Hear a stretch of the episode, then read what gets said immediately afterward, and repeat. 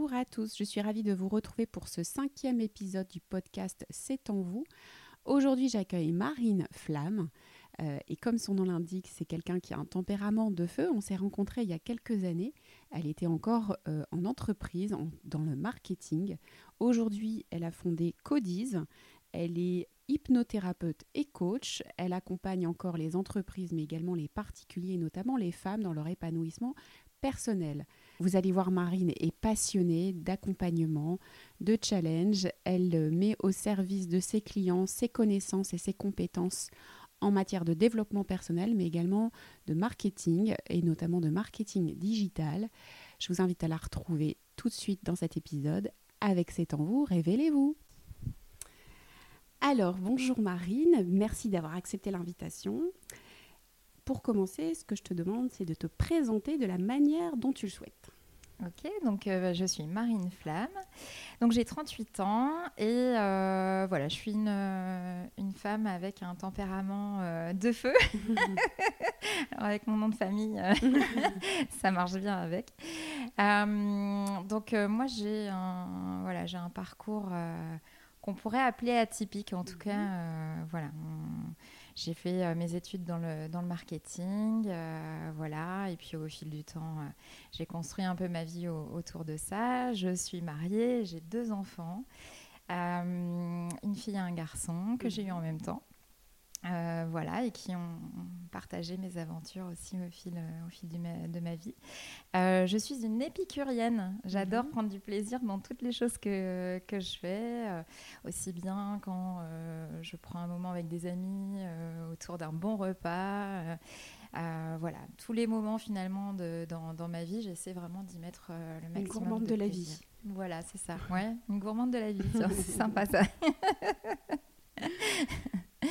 Donc voilà. Ok. Euh, on s'est rencontrés il y a un peu plus de 4 ans, je pense. Oui. Euh, à l'époque, est-ce que tu te souviens de la raison pour laquelle tu viens me voir? Oui, alors à l'époque, euh, j'étais directrice marketing et digital pour Gamme Vert. Donc je m'occupais de plus de 100 magasins dans les Hauts-de-France, dans l'Est et au nord de Paris. Et euh, donc, euh, ce, poste, c'était mon dream job. Hein. Euh, j'avais fait mes études et je m'étais projetée vraiment en me disant ce serait vraiment le, poste qui, qui, me plairait, dans lequel j'aimerais beaucoup évoluer. J'avais fait 10 ans d'agence digitale. Donc j'avais vécu un peu ces périodes avec beaucoup de boulot, des projets passionnants où il faut vraiment être en avance sur ce qu'on fait, avoir un coup d'avance, même plusieurs, pour vraiment accompagner au mieux nos clients. Et j'avais envie, euh, plutôt que d'accompagner des bouts de projet, d'accompagner vraiment l'ensemble en fait euh, du périmètre. Euh, donc j'ai eu envie d'aller plutôt chez, l'annonceur, chez le, client, pour voir bah, comment c'est en fait tout simplement de porter l'ensemble des projets, de mettre une cohérence dans tout ce qu'on fait. et à cette période-là, c'était un peu compliqué pour moi parce que j'étais très bien dans mon poste, je l'ai pris euh, très très vite. Euh, en même temps, je me suis bien fait embarquer aussi parce qu'il y avait énormément de projets. Et euh, c'était compliqué pour moi parce que je sentais qu'il y avait des attentes mais qui n'étaient pas exprimées et sur lesquelles j'arrivais pas à mettre de mots.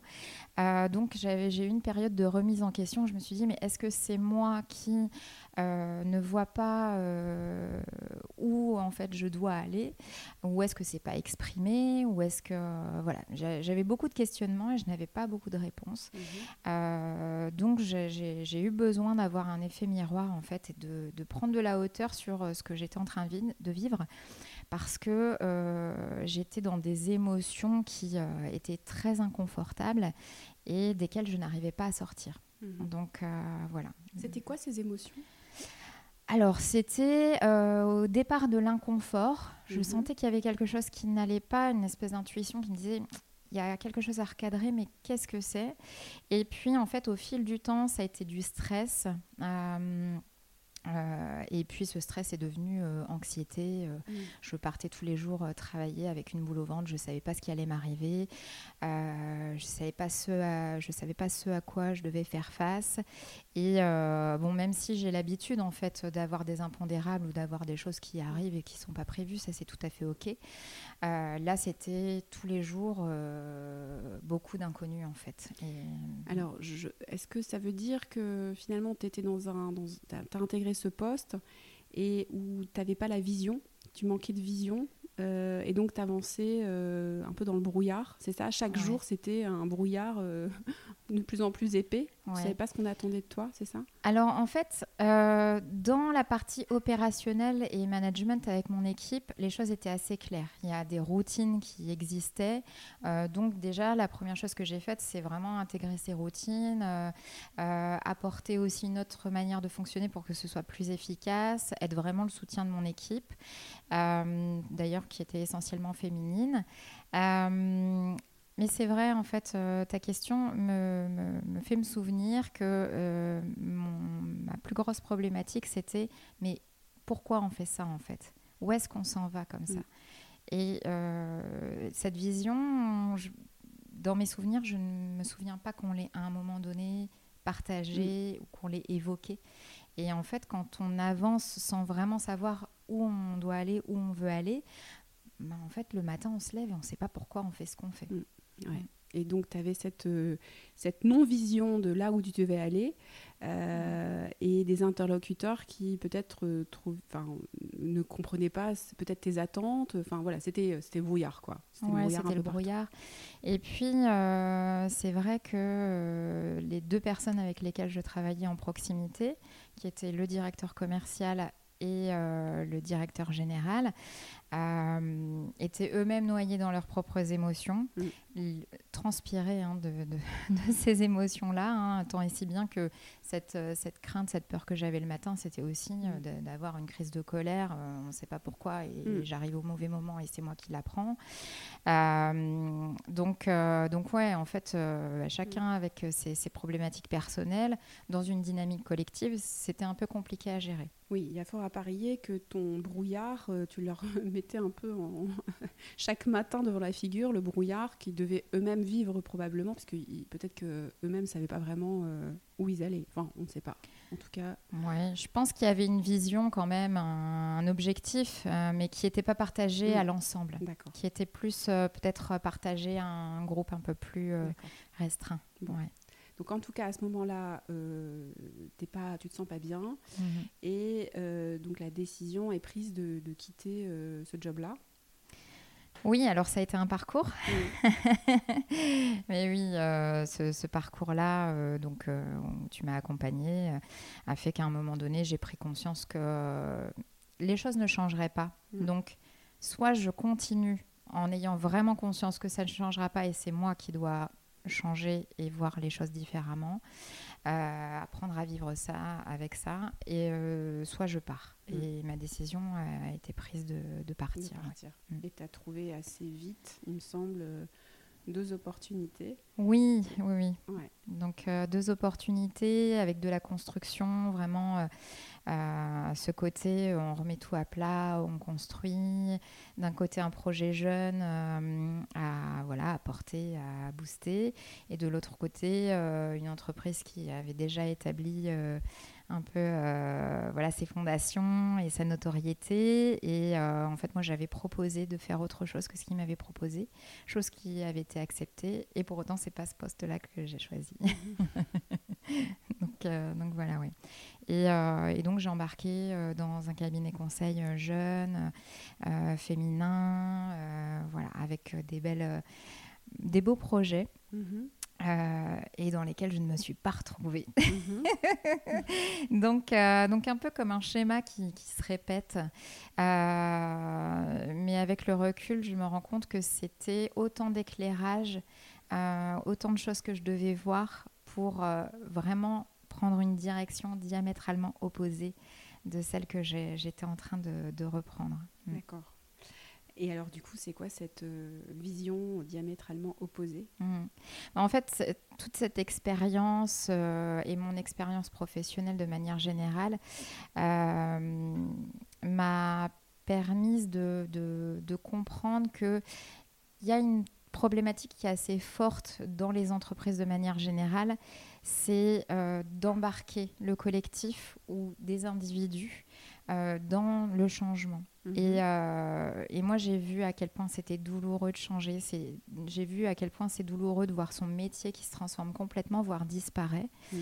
Euh, et, euh, et, en fait, j'ai vraiment eu envie de créer quelque chose pour accompagner les entreprises à embarquer en fait les personnes dans les projets de l'entreprise euh, parce que je sais moi je me suis j'ai toujours eu l'impression d'être une manager euh, un peu différente mhm. euh, parce que au lieu de mettre en avant ma façon de fonctionner etc même s'il y a des choses que j'ai faites et que qui je trouve fonctionnent il n'y a pas plus fort que le pouvoir du collectif le fait que chacun puisse mettre sa pierre à l'édifice, etc. Et donc, euh, quand je suis partie de cette dernière expérience, j'ai créé mon entreprise pour aider les entreprises tout simplement à embarquer le collectif, à créer des dynamiques qui vont à la fois permettre aux personnes individuellement de euh, d'être motivées, d'être engagées, de se plaire dans leur métier, euh, de se plaire aussi dans un métier qui change. Mhm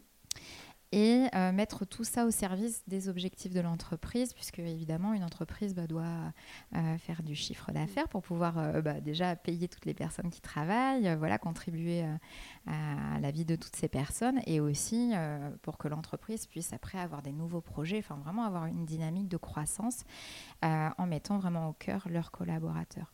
D'accord.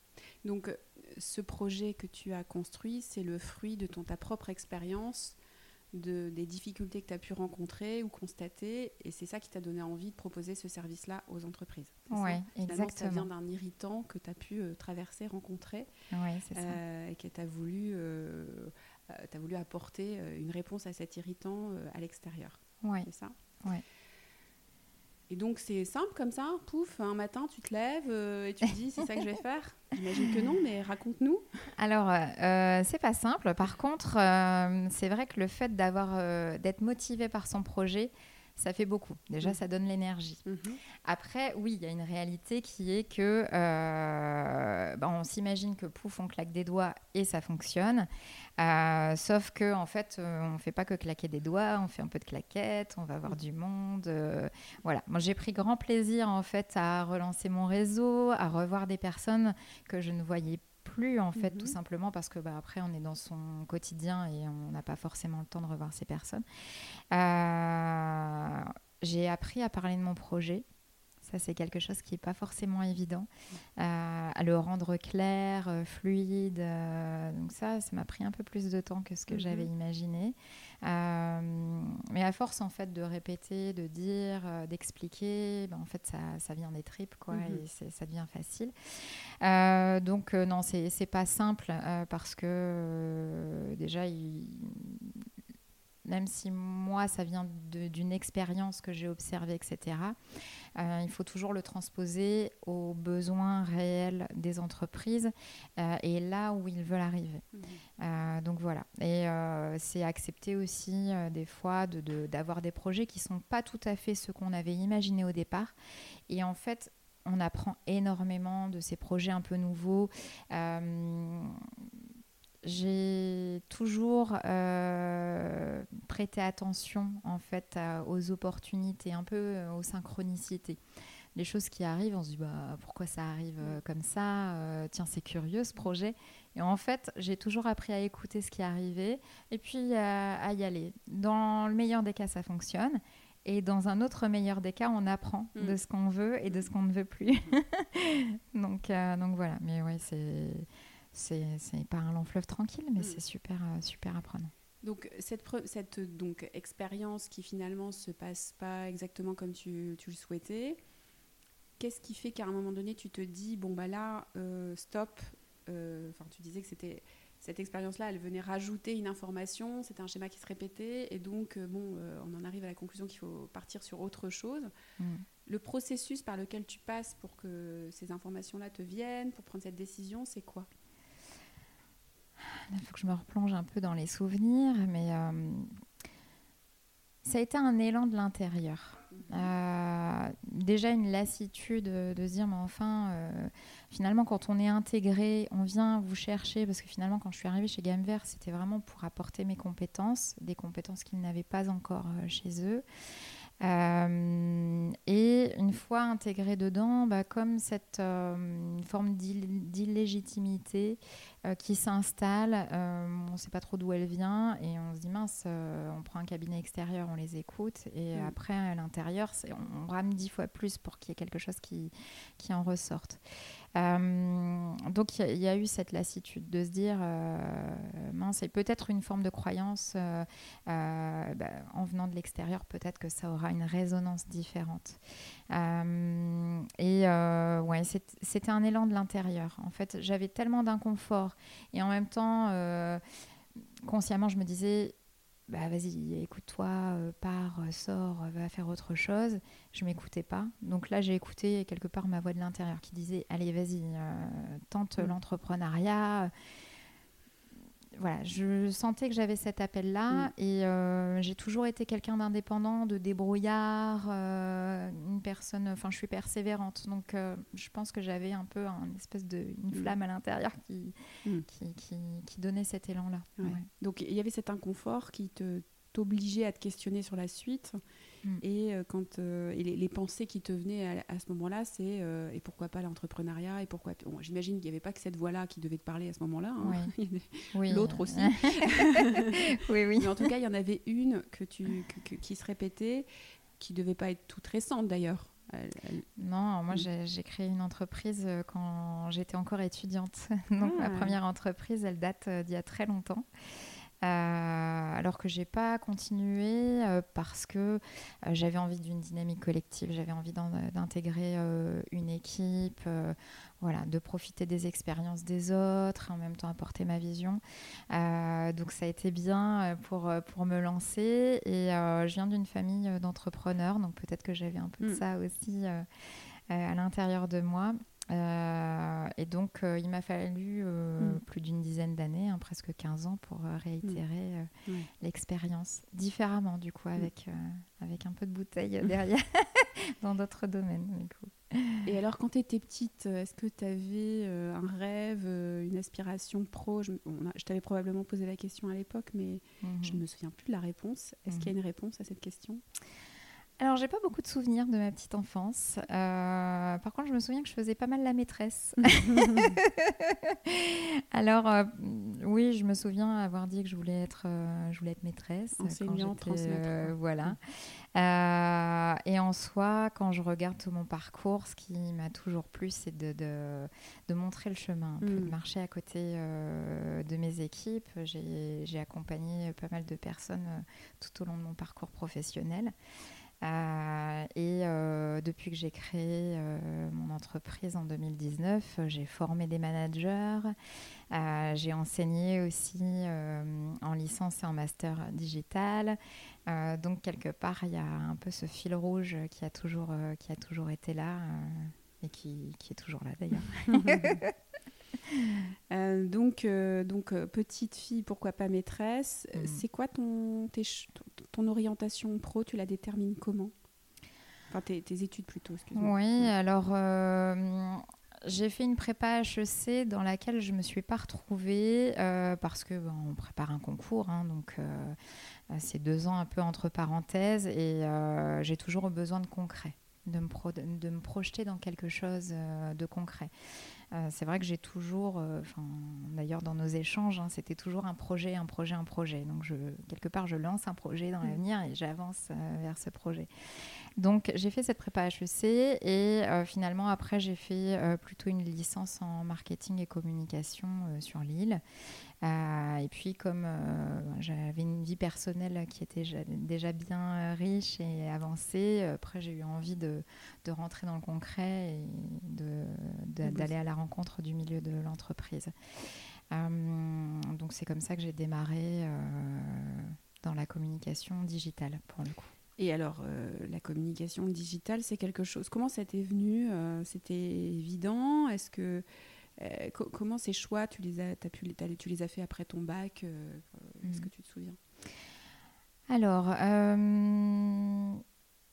non, je les ai pas fait euh, après mon bac. J'ai eu vraiment cette période de transition là euh, en prépa où, mm. là je me suis posé pas mal de questions. Et en fait, euh, j'ai toujours été attirée par la publicité, par la com de manière générale, par le fait de porter des messages, etc.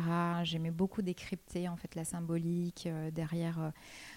Derrière des publicités, voilà, mm. surtout dans les magazines et choses comme ça. Donc en fait, c'est un peu ce qui m'a conduit naturellement euh, dans la com. Et euh, en fait, euh, quand les premiers iPhones sont sortis, quand Internet a explosé, quand Facebook est sorti, moi j'ai fait mes premiers sites Internet avec front page à l'époque. Donc voilà. Et donc, quelque part, le digital, c'est un peu. C'est venu à moi naturellement. Je me sentais très à l'aise avec. Donc, j'ai absolument pas fait d'études dans le digital parce qu'à l'époque, ça n'existait pas. Mhm. Euh, et, j'ai appris énormément de choses en faisant moi-même.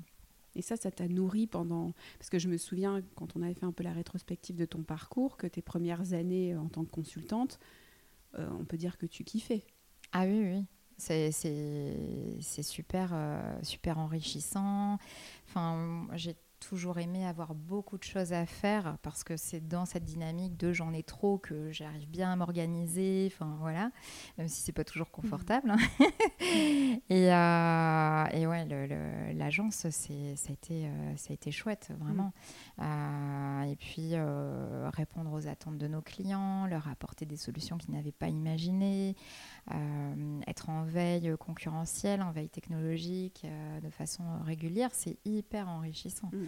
Donc, euh, ouais, j'ai toujours aimé me nourrir en fait de, de nouvelles choses. Euh, ouais. Mm. Donc, on a fait le petit retour en arrière. Mm. Donc là, euh, tu te lances seule. Raconte-nous les débuts, comment ça se passe, tes premiers clients, mm-hmm. c'est comment? Alors déjà, les débuts euh, quand on est entrepreneur, c'est euh, savoir s'organiser différemment. Parce que là où on est salarié, on est plutôt porté par une dynamique collective, insufflée par l'entreprise, par son équipe, par les projets qui sont déjà en cours et qu'on reprend. Euh, quand on devient entrepreneur, c'est se créer ses propres routines, c'est s'auto-discipliner, entre guillemets, s'auto-motiver. Euh, donc j'ai déjà commencé par ça, en fait, par mm. me créer mes routines, celles qui vont me mettre en dynamique, celles qui vont euh, m'apporter aussi du temps pour moi, de l'espace de créativité aussi. Euh, et mes premiers clients, c'est des anciens partenaires en fait, avec qui je travaillais quand j'étais euh, directrice euh, marketing. Et euh, qui, voilà, qui, qui savait, qui connaissait la qualité de mon travail, qui connaissait la qualité de ma dynamique collective. et donc, on a embarqué dans des, dans des projets comme ça ensemble. Euh, donc j'étais plutôt en mode écosystème, hein. donc mm. j'intégrais des entreprises déjà existantes et je venais apporter ma brique euh, dans leurs projets. Mm. D'accord. Euh, comment tu t'y es pris du coup? Ça veut dire que tu as, as recontacté ton réseau, tu leur as expliqué ce que tu voulais faire et ils ont été séduits par ta proposition. Ça s'est fait comme ça naturellement alors, euh, pas aussi rapidement que de t'entendre le dire. Euh, ça a d'abord été une prise de contact, effectivement, euh, voilà, autour d'un déjeuner, expliquer un petit peu ce qui évolue, et puis aussi prendre le temps d'écouter les personnes que je recontacte, d'entendre bah, comment eux-mêmes évoluent, leurs besoins, comment ils se voient aussi dans le futur, le futur de leur entreprise. Et puis à un moment donné, bah, s'il y a quelque chose qui me fait tilt, je me mm. voilà, je, partage. Et puis euh, voilà, au moins c'est dit, c'est entendu. Ça ne veut pas dire que ça va se faire tout de suite, mais de prendre conscience qu'on peut apporter une brique qui n'est pas existante dans l'entreprise euh, permet de savoir que j'existe et que euh, quelque part cette brique-là peut être intégrée à un moment donné dans un projet. Donc finalement, tu as commencé par oui, recontacter ton réseau, semer euh, sans savoir réellement ce que ça allait euh, donner, mais euh, à disperser tes petites graines partout et à un moment donné, ça, a fini par pousser. Et si je reviens sur ce que tu disais juste avant, tu nous parles de l'une des premières choses que tu as dû mettre en place, c'est t'organiser par toi-même, te structurer par toi-même. Qu'est-ce qui fait que tu que pour toi, euh, ça a été l'une des, des, premières choses à mettre en place, à, organiser, à construire. Mm. Par exemple, si je prends mon propre exemple, je ne pense pas que ce soit ce, ce et je suis d'accord avec toi sur le fait que ça nécessite ça, mais je ne je pense pas m'être dit ça dans un premier temps. Mm. Alors j'imagine que si tu t'es dit ça, c'est qu'il y a une bonne raison. Euh, ça part d'où ça? En fait, euh, quand tu te lèves le matin pour aller dans ton entreprise euh, parce que tu es salarié, parce que tu as une heure à laquelle arriver, parce que euh, tu, as tes réunions qui sont programmées, etc., euh, tu sais pourquoi tu te lèves le matin. là, quand tu démarres dans l'entrepreneuriat, même si ce n'était pas ma première expérience, c'est se, créer sa dynamique qui va te donner envie de faire ta journée, qui va te donner envie d'accomplir ta mission. Euh, donc j'ai eu besoin de ça, notamment parce qu'au début, euh, moi, mon bureau était à la maison. Euh, donc le temps d'avoir mes premières missions, mes premiers accompagnements, bah voilà, il fallait que je crée mon univers en fait au sein de ma maison pour pouvoir tout simplement connecter et déconnecter et ressentir une vraie coupure en fait entre le, pro et le perso. D'accord. Oui, alors là, du coup, si je raccroche le wagon, je comprends mieux. Euh, ce qui peut se produire, c'est que quand on, est, euh, quand on se lance dans l'entrepreneuriat, euh, et qu'en plus, au départ, on vend de la matière grise, hein, mm. on peut avoir l'impression de devoir tout le temps travailler finalement. si on ne structure pas ça, on, travaille tout le temps, on ne s'arrête jamais finalement, c'est ça On pourrait tomber dans ce piège-là. On peut tomber dans ce mm. piège-là. Et ensuite, autre chose, c'est que...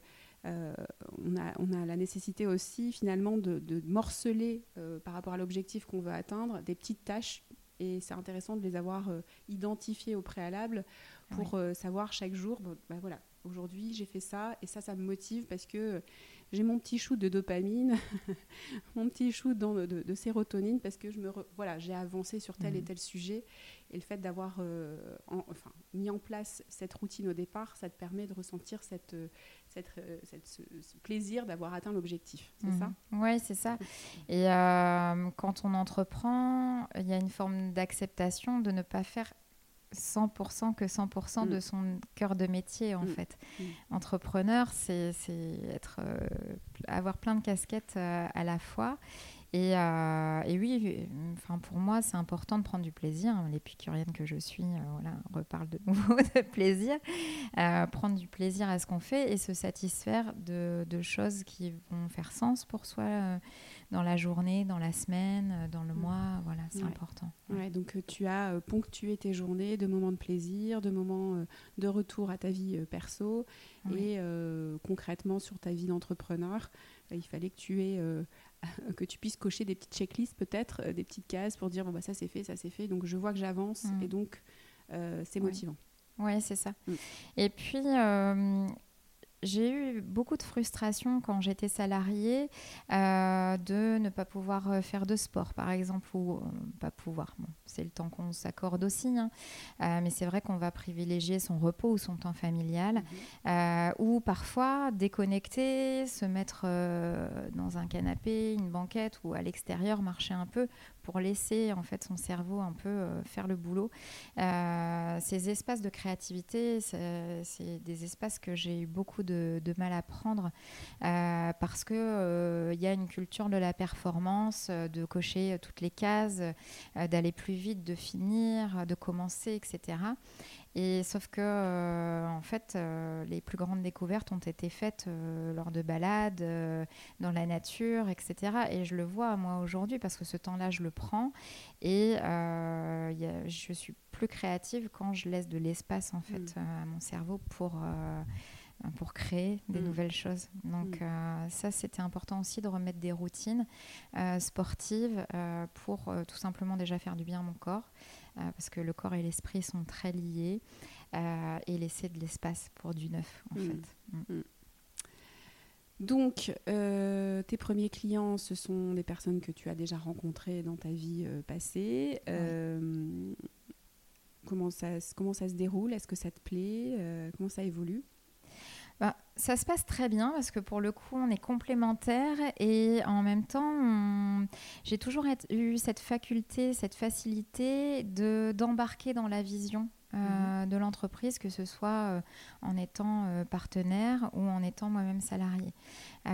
comprendre quel est l'ADN de l'entreprise, ce qu'elle a envie de procurer comme expérience client à ses clients. donc, oui, ça, s'est bien passé en fait. on arrivait toujours à, voilà, à mettre les choses en commun et puis à construire quelque chose d'assez puissant pour, pour, pour nos clients en fait. Et c'était chouette. Mm. Mm. Et alors après, comment ça évolue? Il me semble que tu as suivi quelques formations par la suite.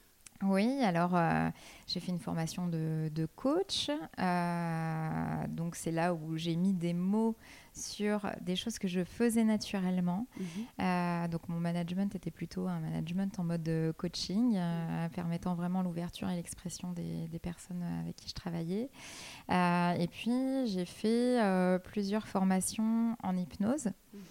Euh, donc maître praticien en hypnose ericksonienne, en hypnose humaniste, et puis maître praticien en PNL, euh, qui m'ont passionné. Euh, enfin, c'était vraiment très puissant, à la fois transformateur pour moi, et puis une façon de voir les personnes qui m'entourent ou les personnes que je rencontre, même des inconnus, euh, différemment en mm. fait et du coup je vois encore plus clair mm. sur euh, euh, quels sont ces mécanismes etc et comment en fait je vais pouvoir l'aider à évoluer et à grandir simplement en, en, jouant et en utilisant ses propres leviers mm-hmm. Et c'est là où je, raccroche avec, bah, j'ai toujours eu l'impression d'être une manager différente. Mm-hmm. c'est vraiment, je pense que j'ai toujours été empathique. Mm-hmm et je l'ai juste mis plus en lumière. Et, euh, voilà, j'ai trouvé que c'était euh, extraordinaire en fait pour moi comme, euh, comme apprentissage.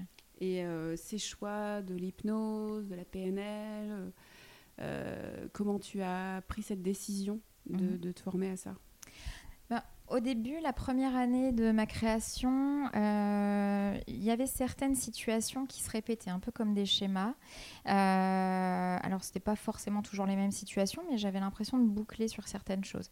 Euh, et puis, bah, depuis que tout simplement on s'est rencontrés, après j'ai pris pour habitude euh, de dès que je sens que j'arrive à un palier ou qu'il y a quelque chose à débloquer, de me faire accompagner. Mhm. Donc euh, j'avais à l'époque deux coachs euh, qui, à qui j'expliquais en fait cette problématique. Coach en duo, hein, c'est pour ça que c'est deux coachs, qui m'ont dit Marine, tu es en train de boucler, va faire de l'hypnose, ça, ça va t'aider. Donc j'ai suivi leurs conseils. Je me suis dit de toute façon je connais pas, j'ai pas encore essayé, donc on verra bien. Ça marche, tant mieux. Ça marche pas, ben, j'essaierai autre chose. Et puis ça a été super transformateur pour moi parce que j'ai vraiment cassé euh, des schémas récurrents, euh, travaillé sur des choses qui étaient un peu euh, ancrées en moi, dues à mon expérience de vie. Et mon hypnothérapeute, avec qui je parlais énormément, m'a prêté un jour un livre d'hypnose humaniste. et m'a dit bah, Marine, je vous le laisse, vous me le rendez quand vous l'avez terminé, et puis on en rediscute. Je l'ai dévoré ce livre, je l'ai trouvé passionnant. J'ai pas compris toutes les subtilités hein, de ce qui se racontait dans ce livre, mais il y a beaucoup de choses qui me parlaient. Et je me suis dit, bah, je vais faire ça quand je serai plus grande. Donc, euh, du coup, je me, voilà, j'ai rendu le livre à mon hypno. Elle m'a dit, mais je vous vois faire ça en entreprise. Euh, parce que voilà, avec mon parcours, euh, ma capacité à embarquer le collectif, etc. Et euh, donc j'ai suivi cette formation. Je suis allée à Paris euh, me former euh, et puis j'ai fait les parcours de maître praticien de, mon école. et voilà, ça a été un game changer pour moi parce que je vois vraiment les choses différemment et puis je vois très bien que dans mon évolution personnelle et professionnelle, ça a vraiment, ça n'a plus rien à voir en fait. Et justement, est-ce que tu peux nous donner des exemples de de prise de conscience, de blocage. Euh, voilà, la première fois, tu nous dis euh, que tu allais voir un hypnothérapeute, ça t'a permis de passer des caps. Mmh. Est-ce que tu peux nous, nous partager une prise de conscience ou un changement que tu as pu constater dans ta façon de voir les choses? Mmh. euh, Alors, une, une des choses, dont j'ai pris conscience, c'est que j'avais peur d'échouer, Mhm. en fait. Sauf qu'en fait, c'est pas la peur d'échouer, c'était la peur de réussir. Comme, euh, comme euh, si euh, je m'auto-sabotais Mhm. euh, dans mon parcours d'entrepreneuriat. Et ça, c'est quelque chose que du coup j'ai j'ai travaillé, dû à mon parcours personnel, hein, des expériences que j'ai vécues dans ma jeunesse, que je regardais de la mauvaise façon en fait. Euh, voilà. Et, et- et je- est-ce que c'est euh, trop intime pour euh, que tu puisses nous donner un exemple plus concret? Alors, qu'est-ce que je pourrais partager? Quand tu dis j'avais peur de réussir, euh, euh, ça peut paraître surprenant euh, pour les auditeurs euh, Mhm. d'avoir peur de réussir. À quoi ça peut ressembler cette peur de réussir? Comment ça se traduit? Euh, comme une, euh, une partie de, soi qui, euh, qui a peur de voir trop grand, qui a peur euh, euh, de gagner mieux sa vie, qui a peur d'exploser même son chiffre d'affaires par exemple. Si je regarde un peu mon passé et je le regarde avec amour maintenant, c'est vrai que je suis l'aînée d'une famille de quatre et euh, j'ai toujours été euh, indépendante, j'étais facile à vivre, euh, j'étais une bonne élève à l'école, je rentrais, je faisais toute seule mes devoirs. En fait, il y avait, comme un mécanisme de perfection qui s'est mis en place tout seul parce que ma maman s'occupait aussi de mes frères et sœurs, Mhm. n'avait pas forcément de temps euh, à accorder à tout le monde de la même manière. Et inconsciemment, hein, euh, mes parents se sont dit, bah, Marine se débrouille toute seule, donc bah voilà, euh, on, s'est occupé de moi Mhm. évidemment, hein, mais différemment en fait. Mhm. Alors que quand on est enfant, on a autant besoin d'attention, même Mhm. si on a euh, plus de facilité à se débrouiller un peu tout seul, etc., ou à s'occuper de ses frères et sœurs quand c'est nécessaire. Bah, en fait, on a autant besoin d'attention, euh, de Mhm. reconnaissance, d'amour, euh, mettons le terme qui nous convient derrière, mais voilà. Et donc, c'est un peu ce, ce- ce conditionnement, euh, ou en tout cas ce parcours de vie que, où je pouvais me dire, bah, mince, j'ai manqué de quelque chose en étant enfant, alors qu'en fait, non. J'ai eu l'entraînement idéal Mhm. pour euh, être entrepreneur aujourd'hui, pour euh, me botter les fesses quand il faut, euh, quand il faut le faire, parce que euh, c'est une réalité. Il y a des jours où on est moins motivé que d'autres. Il y a des jours où on peut se dire mince, ça n'a pas la portée, ce que je fais n'a pas la portée que j'avais imaginé. Euh, il y a ce qu'on idéalise et ce qui se passe dans la réalité. Donc, euh, euh, donc voilà, en fait, Mm. euh, ça, ça peut prendre cette forme-là, en fait, Mm. les prises de conscience. Oui, donc peut-être cette habitude que tu as à être tout le temps à la hauteur, à, voilà, à réussir les challenges que tu, que tu entreprends, Mhm. le risque en allant sur des challenges peut-être un peu plus ambitieux, c'est là de plus réussir à tenir la posture que tu parviens à tenir depuis des années. Mhm. Et donc, il ne faut pas viser trop haut, quoi, du coup. Oui, alors ça, ça vient aussi euh, des parents. Mm. Alors, il y a beaucoup de choses qui viennent des parents. alors, je les aime beaucoup. hein. Mais c'est vrai que euh, quand j'explique ce que je fais ou quand j'ai expliqué, je montais mon entreprise, mes parents m'ont dit bon, il faut un an hein, pour que ça se mette en place. Enfin, il- voilà, il y a des croyances qui sont personnelles, vues avec ses propres filtres, etc. Qu'on a le choix de prendre ou pas, hein, mais Mm. bon, quand on se lance seul et que euh, voilà, on n'a pas forcément le backup euh, qu'on attend Mm. euh, pour démarrer, on écoute un peu. Mm. Et en fait, ouais, j'ai appris aussi à écouter avec bienveillance les croyances de mon entourage Mhm. en y prêtant la juste intention. Mhm. C'est-à-dire, ok, ils ont envie que tu réussisses, ils n'ont pas envie que tu te casses les dents, ils Mm. n'ont pas envie que tu souffres. Sauf que s'il faut passer par là pour réussir à, à faire ce que tu as envie de faire, bah en fait, passe par là. Mm. Parce que euh, c'est quand on est dans le programme essorage de la machine hein, que Mm. euh, se sort un peu les doigts et que on trouve des solutions et que, et que en fait on, on passe à un niveau du dessus. Donc oui, il y a ne réussis pas trop, c'est un peu ce frein que parfois notre entourage peut nous mettre à- dans leur bienveillance en Mm. fait. hein. Mm. Donc euh, donc il y avait un peu de ça aussi. D'accord. Donc, euh, cette expérience euh, enfin, professionnelle te permet de revisiter un certain nombre de croyances, de grandir, et tu traverses des euh, moments forcément euh, plus difficiles, mais mmh. où tu as maintenant la croyance ferme que c'est des choses qui vont te permettre de passer au niveau d'après. quoi. Oui, c'est un peu ça, l'idée. C'est ça. Mmh. Et quand j'observe que j'ai des croyances qui vont me limiter, je maintenant je les regarde, mmh. je me dis mais enfin qu'est-ce que tu peux mettre comme croyance à la place mhm. C'est un peu euh, mhm. retirer cette croyance limitante et venir mettre une croissance qui va être élevante, une croyance élevante. Euh, lapsus de mon inconscient de croissance. comment, tu, comment tu repères ces croyances limitantes? Parce que par définition, elles se cachent, elles se, elles, euh, on n'en a, pas on a pas toujours conscience de ces croyances limitantes. comment tu les, tu les, tu les repères? Je... c'est mon dialogue interne. Euh, donc cette petite voix qu'on entend, euh, qui peut avoir notre voix ou la voix de quelqu'un d'autre. et euh, quand je prête attention à ces pensées, si elles sont OK pour moi, c'est cool, je vais venir la renforcer. si par contre, je me dis, bah, tiens, pourquoi tu penses ça? Je vais soit me la dire tout haut déjà pour la matérialiser, l'écrire, et je vais me dire, bah, Ouais, ok, ça fait référence à quoi? J'essaie de remonter un peu mm. euh, en arrière pour voir à quoi ça peut faire référence.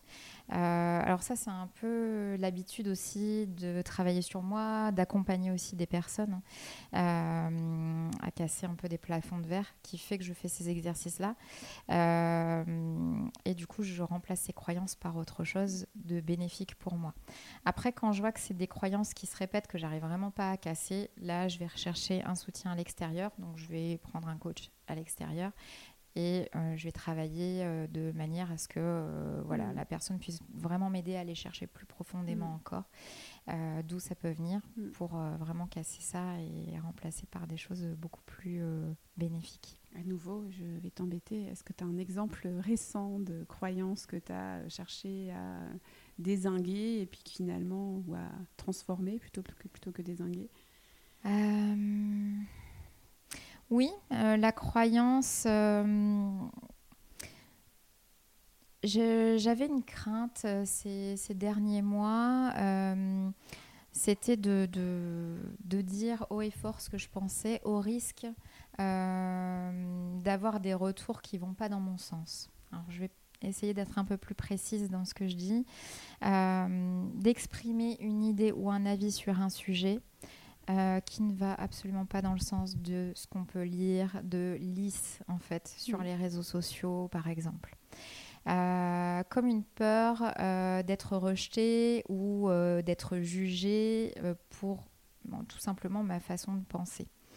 et ça, c'est un truc que j'ai cassé complètement. et comment je l'ai fait Tout simplement en observant les fois où moi-même j'ai rejeté des personnes, où moi-même j'ai observé que je n'avais pas le même avis que certaines personnes de mon entourage pro-perso, mm. et de voir comment j'ai pu les faire grandir, comment ils ont pu grandir de cette expérience avec moi lorsque moi j'ai exprimé un avis qui est différent du leur. Mm-hmm. En fait, on apprend à la fois nous-mêmes quand on ressent du rejet ou du jugement, ça nous fait, ça mm-hmm. fait grandir des ressources en mm-hmm. nous. Et quand on le fait nous-mêmes, ça permet aux autres de faire grandir aussi leurs ressources. Mhm. Donc du jour où j'ai compris ça, en fait, je reste toujours bienveillante, évidemment, parce que ça, c'est vraiment quelque chose qui me caractérise. Et ça m'empêche pas de dire ce que je pense. Mhm. Et si c'est un avis qui est différent, et si j'ai un retour qui ne me convient pas, je vais répondre euh, voilà, de façon mhm. vraiment... Euh, polie et, mm. bienveillante, euh, mais je ne laisserai pas quelque chose sans, sans réponse mm. et, euh, et j'exprimerai toujours mon avis en fait. Veut, j'imagine que c'est pas forcément dans un premier temps hyper confortable, mais petit mm. à petit, euh, apprendre à traverser ça, à traverser une forme de rejet, mm. euh, tu te rends compte que tu es toujours vivante et que finalement, ça peut apporter des choses. Et donc, c'est moins en moins pénible de le faire, j'imagine. Oui. Mm. Après, ça devient confortable. Et puis, euh, l'idée, c'est pas de donner son avis sur tout et n'importe quoi. c'est vraiment sur les sujets, moi, qui, qui m'intéressent. et, puis, et puis, ça permet tout simplement de regarder avec, avec un autre œil, hein, de, de, mettre une autre paire de baskets. Et, puis, et puis, de permettre aussi à la personne qui s'exprime de regarder ce qu'elle vient de poster ou ce qu'elle vient d'expliquer de façon différente. Oui. Bah, disons que j'imagine qu'aujourd'hui, l'enjeu pour toi, c'est aussi un enjeu de visibilité et avec cette au plus la visibilité est grande, au plus euh, la prise de risque l'est aussi. Mm. Euh, et euh, c'est, ça fait partie des choses qu'on doit traverser aussi quand on, quand on se développe. c'est ça qui peut donner l'envie parfois de ne pas se développer alors qu'on ne s'en rend peut-être pas compte, mais qu'effectivement on peut être amené à, à, briller et donc à déranger ou mm. à, voilà. Et donc ça, tout ça, tu, tout doucement, tu avances et tu, tu, grandis de ces expériences-là. Super. Euh, donc aujourd'hui, euh, Marine, qu'est-ce qu'elle euh, qu'est-ce qu'elle aime accompagner, qu'est-ce qu'elle aime proposer, vivre, expérimenter au quotidien? Fait beaucoup de questions en une seule fois. Alors, qu'est-ce que j'aime vivre et expérimenter? Je suis euh, le, fil rouge finalement de, mon expérience pro et perso euh, en accompagnant toujours en fait euh, d'autres personnes. Donc ça mhm. c'est voilà aujourd'hui je suis coach à 200%, essentiellement coach pour les femmes. Alors j'ai des hommes aussi, mhm. c'est 95% de femmes. J'accompagne les femmes à s'affirmer à euh, développer leurs ressources. Euh, les femmes que je rencontre sont des responsables, des directrices, euh, des entrepreneurs qui traversent des périodes de doute, qui n'osent pas euh, parce qu'elles sont trop, parce qu'elles sont pas assez. Euh, un auto-jugement un peu constant. Euh, et donc, voilà, moi, ce qui me fait me lever le matin, c'est de me dire aujourd'hui, je vais accompagner une femme, deux femmes, dix femmes à développer leur plein potentiel, à exprimer pleinement qui elles sont. ça, c'est ça, c'est mon kiff. donc, tu le fais à ta, manière, il me semble, je suis euh, de loin un petit peu ton activité. Je vois que tu, tu utilises des leviers euh, de tes compétences euh, passées, notamment le digital. Ça te, Aujourd'hui, comment tu vis ça, euh, d'allier euh, cette envie, cette mission de vie qui est d'accompagner, d'aider à se révéler, à se sentir, euh, mmh. à s'affirmer, mais tu l'associes à des compétences fortes que, tu, que tu as depuis de nombreuses années. Mmh. tu kiffes? D'avoir cette multicasquette, cet aspect multicasquette, oui. Une des choses aussi qui, qui, a pu parfois me malmener quelque part euh, dans mon expérience professionnelle, c'est de sentir que j'avais envie de mettre en place un marketing éthique et euh, de ne pas pouvoir toujours le faire. Mhm. Et euh, aujourd'hui, le marketing que je fais, c'est le marketing qui me ressemble. Mhm. C'est du marketing qui met vraiment au cœur la personne ou le groupe de personnes qui a besoin à un moment donné de soutien, qui a une problématique à laquelle moi je vais pouvoir répondre. Mhm. Euh, et s'il n'y a pas de marketing, il n'y a pas de message à faire passer. S'il n'y a pas de message à faire passer, bah, il ne se passe rien en fait. Mhm. Et, euh, et c'est ce qui me plaît beaucoup aujourd'hui dans ce que je fais, c'est de pouvoir, pouvoir, utiliser mes compétences pour porter des messages qui sont forts. Euh, ces messages-là, ils vont pas euh, résonner chez tout le monde et en même temps, je n'ai pas la vocation à m'adresser à tout le mmh. monde. Mmh. Euh, vraiment, c'est vraiment toutes ces femmes qui ont envie d'être elles-mêmes, de vivre épanouies, de s'éclater dans leur job, d'avoir une vie personnelle épanouie, d'avoir un équilibre pro-perso qui leur convient parce que c'est vrai qu'il y a aussi un mythe que du coup je vais casser là immédiatement. L'équilibre pro-perso tel qu'on l'imagine 50-50 n'existe pas. Euh, simplement, c'est son équilibre à soi, ce qu'on a envie de mettre en mm. place. Et si c'est 80% de boulot et 20% de vie perso, tant que la personne se sent à l'aise avec ça, ça, c'est son mm. équilibre à elle. Mm. Et euh, donc, euh, donc voilà. Comment tu continues d'apprendre aujourd'hui? Alors, je fais beaucoup de choses parce que, euh, voilà, je l'ai dit tout à l'heure, mais une des frustrations, je ne l'ai peut-être pas dit, mais je l'ai pensé, c'était que parfois on n'a pas le temps d'apprendre des nouvelles choses. donc, je continue de me former. Euh, d'ailleurs, euh, prochainement, je vais, faire une formation en neurosciences pour vraiment euh, aller un petit peu plus loin dans la compréhension de nos biais cognitifs, etc., de ce qui se met en place dans les processus décisionnels. Donc euh, voilà, moi je continue d'apprendre de cette manière-là. Je lis énormément de choses d'ailleurs dans des domaines complètement différents, même dans mon domaine euh, d'origine, hein, dans le mhm. marketing. Euh, et voilà, et j'apprends aussi des autres, j'observe aussi beaucoup. une des choses qui m'a toujours aidé à grandir, c'est d'observer des personnes qui de, que, que, où j'ai une forme d'admiration en fait. Je me dis tiens cette personne-là elle a quelque chose, j'aime bien, j'aime bien son énergie. Et du coup j'apprends de son parcours, euh, euh, je regarde comment elle euh, comment elle s'exprime, comment elle agit. Et en fait ça c'est vraiment quelque chose sur lequel finalement je regarde mon parcours, j'ai toujours été attirée par des figures des, des, mentors. Et, et c'est ce qui m'a aidé aussi à grandir moi dans mon parcours personnel et professionnel. Donc c'est tout ça que je mets en place en fait pour continuer d'apprendre. Euh, mm. Voilà. Ça, c'est vrai que c'est un super outil, les personnes inspirantes euh, mm. au quotidien, de se poser la question de qui m'inspire actuellement. C'est mm. un, miroir réfléchissant de, de nous. Hein. Et puis, ça nous donne la voie de la suite. Quoi. Je trouve ça assez, assez puissant. Je le fais maintenant euh, de manière systématique dans les accompagnements. Alors, du aujourd'hui, qu'est-ce qu'on peut souhaiter à Marine dans trois ans? C'est quoi la suite? Alors, euh, oh, j'ai plein de projets. T'as toute l'après-midi euh, Alors, ce qu'on peut me souhaiter, euh, c'est que du coup, j'accompagne de plus en plus de femmes qui est vraiment une forme de libération de l'accompagnement, de s'autoriser à en fait. Il euh, y a une ambivalence. J'ai envie de changer, j'ai peur de changer. Mm. Parce qu'il y a, euh, on sait ce qu'on a vécu, on sait ce qui se passe à l'instant présent, mais on ne sait pas encore ce qui se passe demain. Donc c'est vraiment, euh, vraiment continuer pour moi de porter la voix de va chercher ce que tu désires et tu vas l'obtenir mm. en fait. Mm-hmm. parce que c'est sûr que si on se projette dans du néant, on ne mm. voit pas du tout ce qui se passe derrière. par contre, on a cette capacité de créer notre propre réalité. Donc euh, vraiment d'accompagner de, plus en plus de femmes. Euh, et puis euh, j'ai envie d'écrire un livre. Donc voilà, c'est un truc qui me trotte dans la tête. Pour l'instant, c'est pas c'est pas la priorité. Euh, et c'est un rêve. Donc euh, voilà, ça sera sûrement le prochain à réaliser. Et eh bien écoute, ce que je te propose, c'est qu'on se donne rendez-vous euh, pour le lancement de ton livre. Bah avec grand plaisir.